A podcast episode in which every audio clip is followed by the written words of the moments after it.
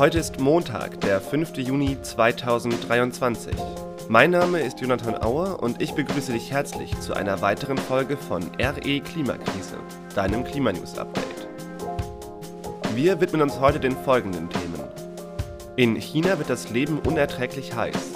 Heute ist Tag der Umwelt und in Brandenburg brennt's. Bleib dran. In China wird das Leben gerade unerträglich heiß. Es ist erst Anfang Juni und in einigen Regionen der Erde werden gerade wieder Temperaturrekorde aufgestellt. So beispielsweise in China in der Nähe von Shenzhen, wo am Dienstag, den 30. Mai, also vor knapp einer Woche, der Temperaturrekord für die heißeste in China im Mai gemessene Temperatur aufgestellt wurde: 40,2 Grad Celsius.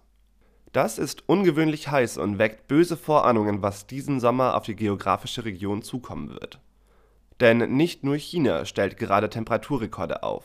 Der Spiegel berichtet von einem Tag Anfang Mai, an dem in der vietnamesischen Region Tuan Hoa eine Temperatur von 44,1 Grad Celsius gemessen wurde.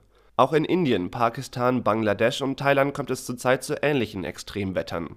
Das ist nicht nur ein Problem für die lokale Infrastruktur. In China wurde durch die Hitze massiv viel mehr Strom verbraucht als üblich was die Betreiberfirmen der dortigen Stromnetze sogar dazu zwang, den Stromverbrauch zu rationieren.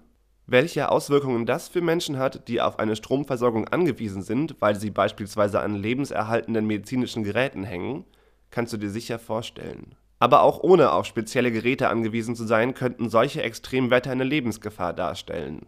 Betroffen sind nämlich zunächst alte und schwache Menschen sowie Kinder doch auch für kerngesunde Menschen können solche Temperaturen extrem schnell eine Gefahr für das Leben werden, wenn sie nicht die Möglichkeit haben, sich in klimatisierten Räumen aufzuhalten. Für den Fall, dass du dich über das Phänomen der Kühlgrenztemperatur weiter informieren möchtest, haben wir dir ein Video von Harald Lesch in den Shownotes verlinkt.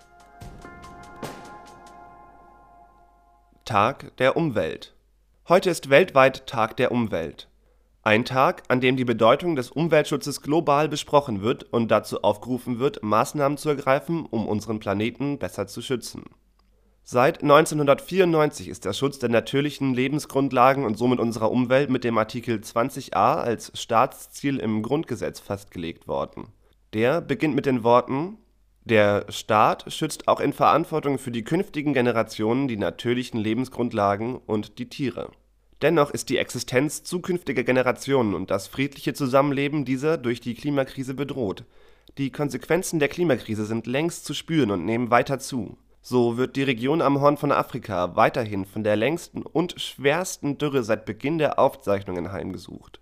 Es kommt zu gravierenden Ernteausfällen sowie Mangel an Wasser und Nahrungsmitteln diese Länder erleben eine massive humanitäre Krise mit über 23 Millionen Menschen, die unter den Folgen von Dürre, Konflikten und mangelndem Zugang zu Grundbedürfnissen leiden. Der UNHCR hat einen Aufruf über 137 Millionen US-Dollar gestartet, um den dringenden Bedarf von 3,3 Millionen Binnenvertriebenen, Geflüchteten und Asylsuchenden in Äthiopien, Kenia und Somalia zu decken mit der Verschärfung der Klimaauswirkungen wird nämlich auch die Kluft zwischen dem humanitären Bedarf und den Ressourcen zur Bewältigung dieses Bedarfs immer größer.